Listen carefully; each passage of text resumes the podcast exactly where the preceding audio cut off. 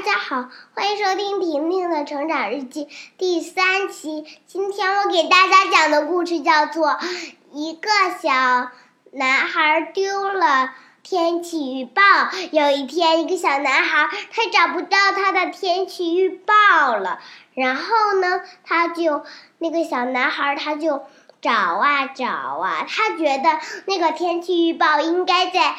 书包里，他就看了一眼，原来就是在书包里。然后呢，他就把那个带到了幼儿园，怕天气预报上再贴了一个他小男孩的天气预报上。然后呢，他就这样快乐的在幼儿园看着他的天气预报。好啦，故事讲完了，今天就到这里吧，拜拜！嘿嘿嘿，哈哈哈哈！